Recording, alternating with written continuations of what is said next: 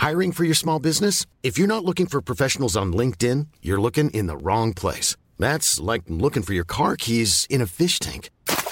LinkedIn helps you hire professionals you can't find anywhere else, even those who aren't actively searching for a new job but might be open to the perfect role. In a given month, over 70% of LinkedIn users don't even visit other leading job sites. So start looking in the right place. With LinkedIn, you can hire professionals like a professional. Post your free job on linkedin.com slash spoken today. Ryan Reynolds here from Mint Mobile. With the price of just about everything going up during inflation, we thought we'd bring our prices down. So to help us, we brought in a reverse auctioneer, which is apparently a thing. Mint Mobile unlimited premium wireless. Ready to get 30, 30, bit to get 30, bit to get 20, 20, 20, bit to get 20, 20, bit to get 15, 15, 15, 15 just 15 bucks a month. So, Give it a try at mintmobile.com slash switch. $45 upfront for three months plus taxes and fees. Promo rate for new customers for limited time. Unlimited more than 40 gigabytes per month. Slows. Full terms at mintmobile.com. Vox Polony.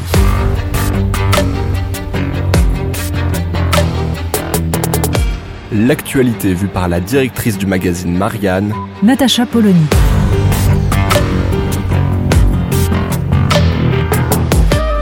Vox Polony. Accepter d'avoir froid pour soutenir les Ukrainiens. Tels seraient désormais les enjeux pour nous de cette guerre, une fois que les plus enhardis ont admis qu'il n'était peut-être pas raisonnable de déclencher la Troisième Guerre mondiale. Un prix Nobel, un ancien président, appellent les Européens à cesser d'acheter ce gaz russe qui finance Vladimir Poutine. De la part d'un dirigeant qui a fermé une centrale nucléaire pour un accord électoral, la leçon peut sembler un tantinet déplacé.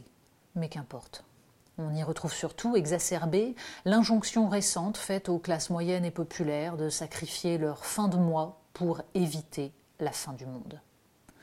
Qu'il faille éviter tout recours au gaz russe le plus rapidement possible, oui.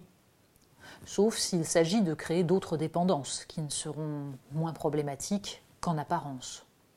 Nous avons suffisamment plaidé ici pour une souveraineté européenne en matière énergétique, alimentaire ou stratégique pour ne pas y revenir. Si vis pacem parabellum. L'Europe a depuis longtemps oublié sa sagesse. Mais le problème est plus immédiat.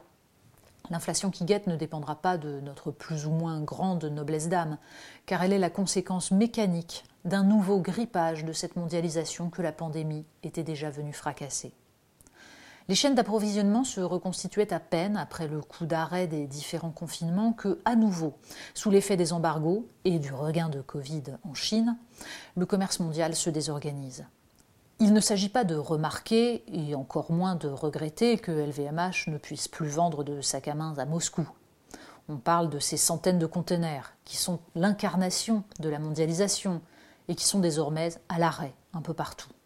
Ceux d'abord innombrables qui assurent le commerce de matières premières en provenance d'Ukraine et de Russie à partir de la mer Noire. Ceux, ensuite, battant pavillon russe, qui se voient interdire de décharger dans le port de Rotterdam ou ailleurs. Quand ils le peuvent, c'est après de longues procédures et inspections de douane. On se souvient comment, en mars 2021, un navire bloqué dans le canal de Suez avait désorganisé le commerce mondial. Les opinions publiques avaient alors pris conscience de ce balai incessant de porte-conteneurs qui matérialise la société de consommation. C'est tout cela qui de nouveau ralentit. Et de nouveau, nous allons constater matériellement que l'extension infinie des chaînes de valeur pour grappiller quelques centimes dans le prix de revient de nos voitures, de nos meubles, de nos appareils électroniques ou de nos biscuits a quelque chose de délirant. Ajoutons à cela que les fameuses nouvelles routes de la soie dessinées par la Chine de Xi Jinping pour asseoir sa domination économique passent en partie par les chemins de fer russes. Là aussi, les communications sont au moins ralenties, et ce sont autant de composants ou de produits transformés qui n'arriveront qu'avec retard. Quant au trafic aérien, il ne passe plus par l'Ukraine ni par la Russie, du moins pour les compagnies européennes. Les compagnies asiatiques en retireront un avantage compétitif certain. Sans parler de celles de leasing européennes qui louaient à la Russie des flottes de Boeing et d'Airbus et que guette la faillite. On parle de 500 avions qui ne bénéficieront plus de la maintenance et des pièces détachées nécessaires. Dans un monde interconnecté, les conséquences économiques du conflit ukrainien vont tomber en cascade. Et c'est une fois encore l'Europe qui paiera le prix fort. L'Europe et tous ces pays émergents que l'explosion du prix du blé va plonger dans une misère tragique. Ces pays-là risquent une déstabilisation dangereuse. L'Europe, elle, peut compenser, mais le risque est de voir les classes moyennes et populaires fragilisées encore davantage. La révolte des Gilets jaunes était la conséquence d'une mondialisation dérégulée, organisée en faveur de multinationales qui avaient profité de la division mondiale du travail et de l'extension des chaînes de valeur pour ne plus participer à l'effort commun. La victime collatérale de cette crise sera hélas l'écologie. L'Union européenne s'est engagée à diminuer des deux tiers sa consommation de gaz russe d'ici à la fin de l'année et ne pourra s'approcher de cet objectif qu'en rouvrant des centrales à charbon. Telle est la conséquence de l'abandon unilatéral des programmes nucléaires par des Allemands qui, en réalité, refusaient une énergie dans laquelle les Français étaient en pointe. Les grands gagnants seront les États-Unis, qui pourront enfin vendre à l'Europe leur charbon et leur gaz naturel liquéfié. Ajoutons-y les livraisons d'armes, comme ces F-35 que l'Allemagne vient d'acheter. La guerre n'est pas sur le sol américain, pas plus que ces réfugiés que l'Europe devra accueillir pour un temps que nul ne saurait déterminer. Autre gagnante, la Chine, si elle parvient à enrayer l'escalade militaire et économique.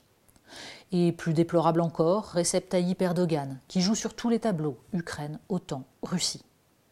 La Russie, bien sûr, en sortira exsangue, sacrifiée par son tsar.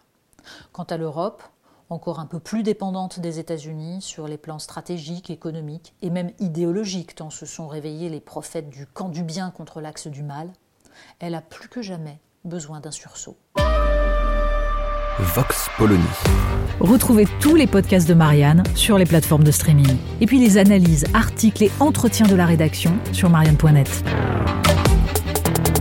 Et surtout, n'hésitez pas à noter cet épisode et à nous laisser vos commentaires.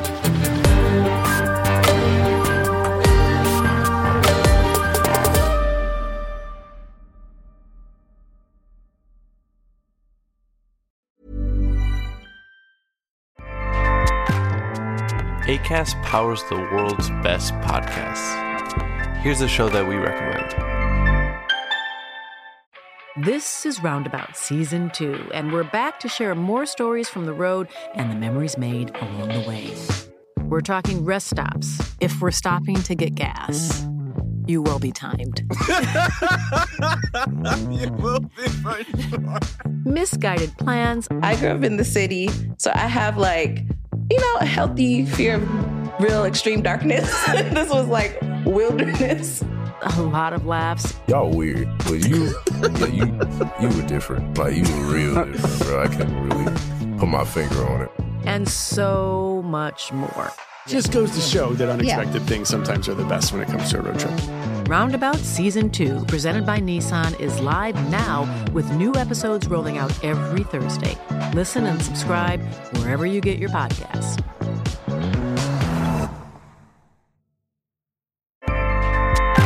ACAST helps creators launch, grow, and monetize their podcasts everywhere. ACAST.com.